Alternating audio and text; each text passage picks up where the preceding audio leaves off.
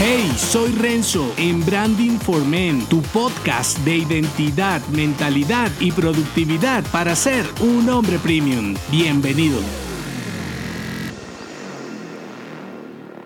Deja de ser simpático, vuélvete más empático. La simpatía es transaccional porque esperas una recompensa. En cambio, ser empático es desinteresado y te hace un hombre más auténtico. La cuestión con ser simpático, más allá del interés, es la compensación que esperas a cambio de tu simpatía. Los negocios guardan intereses intrínsecos y está bien, las reglas son claras cuando comercializas lo que haces. Tú diseñas una idea, producto y servicio para una persona específica a la que tu creación le solucione un problema o le suple una necesidad básico. Allí eres simpático porque esperas ser retribuido por tu tiempo o lo que sea que comercialices. Sin embargo, esta simpatía se vuelve peligrosa cuando lo que esperas a cambio de tu ayuda es adoración, validación o incluso aceptación e inclusión. Porque eso que te hacía agradable negociando te vuelve vulnerable, con baja estima y te va debilitando poco a poco sin darte cuenta. Cuando reaccionas, eres un pelele que vive del que dirán y te llenas de malos clientes que recibiste solo por sentirte aprobado. La dificultad aquí es que difícilmente podrás autovalorarte y liderar si vives en función de complacer a los demás. Y funciona igual para tu marca personal, negocio, amigos y familia. No hay distinción porque eres un solo hombre. Moverte en diferentes entornos no te multiplica, más bien te divide. ¿Cómo solucionarlo? Esto puede ayudarte. Dos retos para irrumpir como un hombre premium. El primero, autoconocimiento y el segundo, fortalecimiento. Voy por el primero, autoconocimiento. Cuando sabes quién eres, no solo con tus puntos más flacos, sino con el potencial que tienes para aportar valor a tu entorno, entonces dejas de luchar por la atención efímera y te centras en explotar tu versión de hombre premium. El autoconocimiento es una de las armas más poderosas de un hombre porque te protege de los ataques, sobre todo ahora que la mala interpretación de la masculinidad te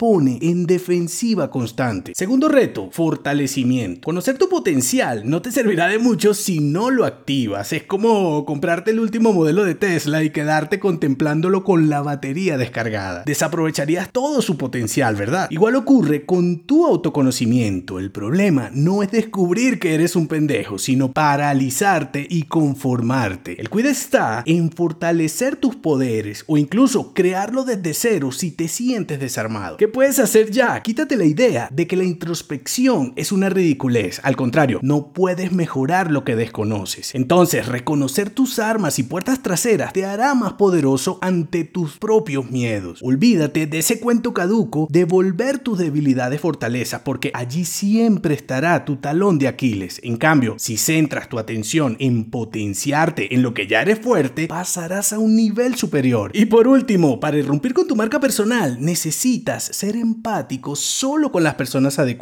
entonces, conócete, fortalécete y busca tus similares y verás lo fácil que te será empatizar. No se te olvide, deja de ser simpático, vuélvete más empático. Si te gustó este episodio, únete a mi clan en renzodangelo.me. Hasta la próxima.